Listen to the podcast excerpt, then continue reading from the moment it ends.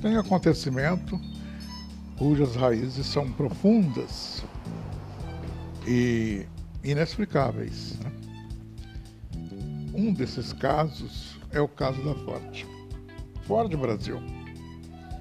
Ford Brasil, que a gente vem acompanhando a história nos últimos 30 anos. Há 30 anos a Ford já vem fechando no Brasil e ameaçando seus funcionários, muitas vezes, de fechamento, né? de fechamento de fábricas. A gente acompanhou isso. Tive amigo que foi diretor da Ford. É... A Ford, por incompetência, talvez, eu não sei porquê, por desinteresse dos donos, de alguém que dirige a Ford, dos grandes é, acionistas da Ford, eu não sei, isso eu realmente não sei, nem quero me aprofundar. O fato é que é coisa inexplicável.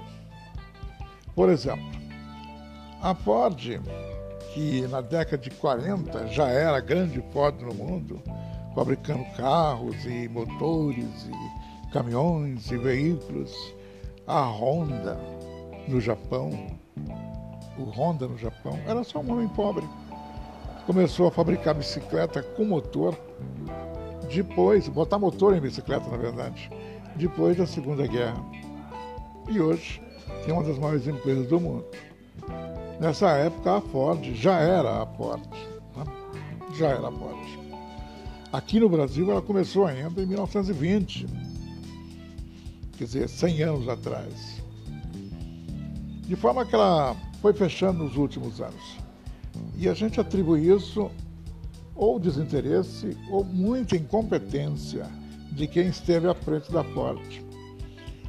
Vamos pegar, por exemplo, a Volkswagen, que comprou da Chrysler uma fábrica falida de caminhões e hoje fabrica um dos bons caminhões que roda aqui no Brasil, aqui na América Latina. Então, tem coisa que não dá para explicar, cara. Tem coisa que não dá para entender. Como é que uma empresa tão antiga não foi capaz de se modernizar a ponto de continuar dando lucro sem jamais pensar em fechamento. É isso que eu queria dizer.